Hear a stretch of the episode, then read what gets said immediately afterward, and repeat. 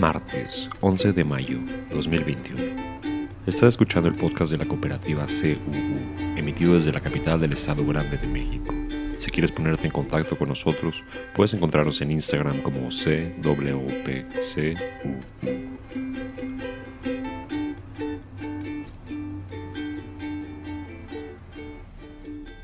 Los ataques aéreos israelíes han matado al menos a 26 palestinos en la franja de Gaza, incluidos nueve niños, ya que la tensión en la región se ha intensificado drásticamente durante las últimas horas. Los ataques se produjeron después de que 700 palestinos resultaron heridos en Jerusalén y Cisjordania por las fuerzas de seguridad israelíes el día de ayer, incluida una violenta represión dentro de la mezquita Al-Aqsa en Jerusalén, el tercer lugar más sagrado del Islam.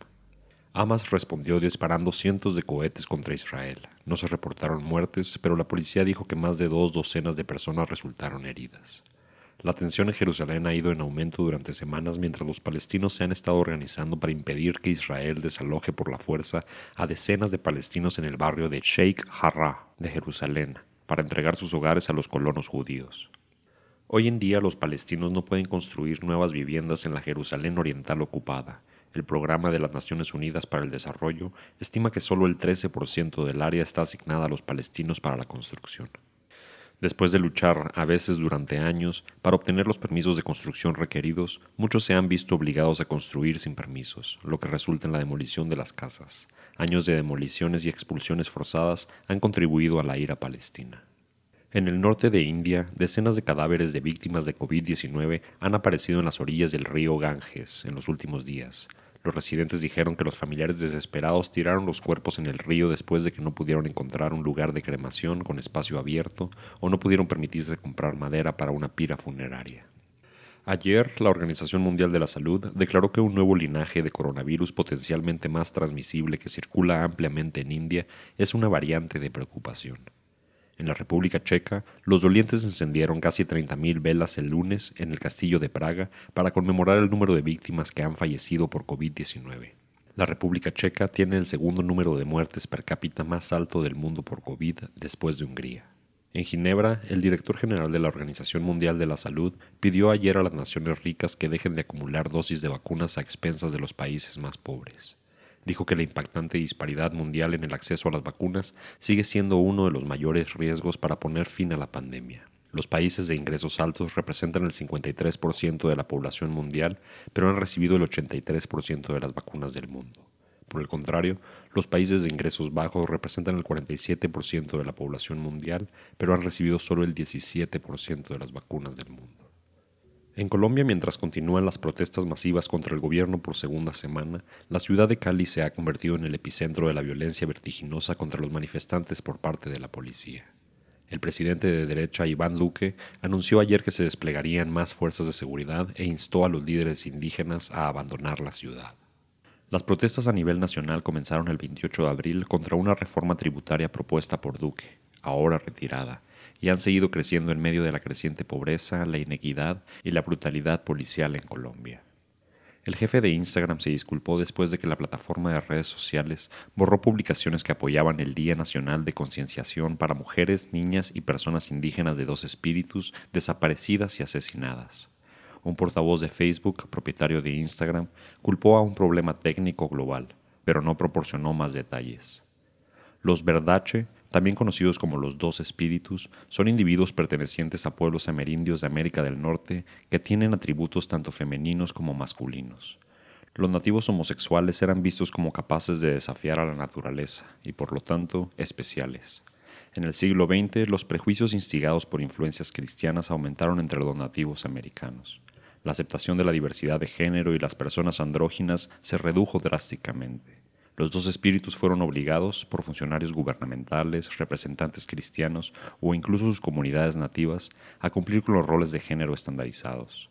Quienes sintieron que no podían hacer esta transición se quedaron en la clandestinidad o se suicidaron. En Rusia, al menos nueve personas murieron y otras trece fueron hospitalizadas después de que, según informes, un par de hombres armados abrieron fuego contra una escuela en la ciudad de Kazán.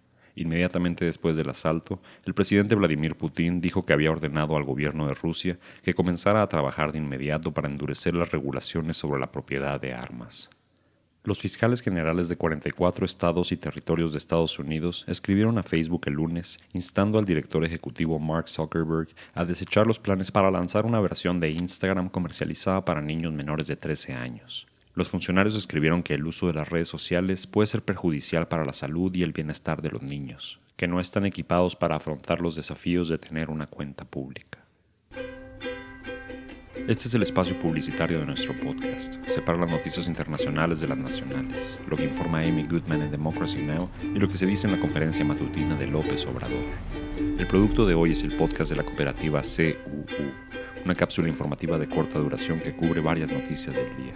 Resume a grandes rasgos los encabezados de un referente del periodismo independiente y sigue la conversación que se tiene en Palacio Nacional. En la Ciudad de México, cientos de madres cuyos hijos han desaparecido encabezaron una marcha masiva el lunes para conmemorar el Día de la Madre e instar al gobierno a tomar medidas inmediatas contra la violencia y encontrar a las personas desaparecidas. Desde que se desató la guerra contra las drogas respaldada por Estados Unidos en México en 2006, más de 85.000 personas han desaparecido. Como todos los martes, trataron en la conferencia de prensa el pulso de la salud. El doctor Alcocer, secretario de Salud, dijo que se cumplen 16 semanas en continuo descenso de la actividad pandémica a nivel nacional. El doctor López Gatel, subsecretario de Salud, dijo que 9 millones y medio de personas tienen ya esquema completo de vacunación. Si comparamos la primera semana de enero con esta semana, la hospitalización por COVID se ha reducido en un 84%. Rui López, director del Centro Nacional de Programas Preventivos y Control de Enfermedades, CENAPRESE, anuncia el inicio de un nuevo segmento prioritario de vacunación, que es el embarazo. Dijo existe mucha evidencia, tanto internacional como con los datos que tenemos en México, de que la infección por el virus SARS-CoV-2 en el embarazo, la enfermedad COVID es más grave, se hospitalizan más y también hay mayor riesgo de muerte. El secretario de Relaciones Exteriores, Marcelo Ebrard, comenzó su intervención anunciando que hay 22 países que no han recibido una sola dosis de vacunas, por lo que además de la estrategia de abastecimiento nacional, se considera promover otras circunstancias en el exterior.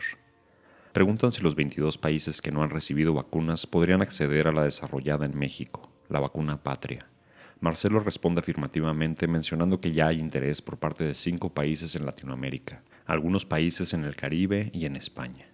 Sobre la libertad de expresión en tiempos electorales, AMLO dice todo ciudadano tiene la obligación de denunciar delitos, no promover candidatos y menos usar dinero público para hacerlo, pero sí levantar la mano si alguien hace algo ilegal.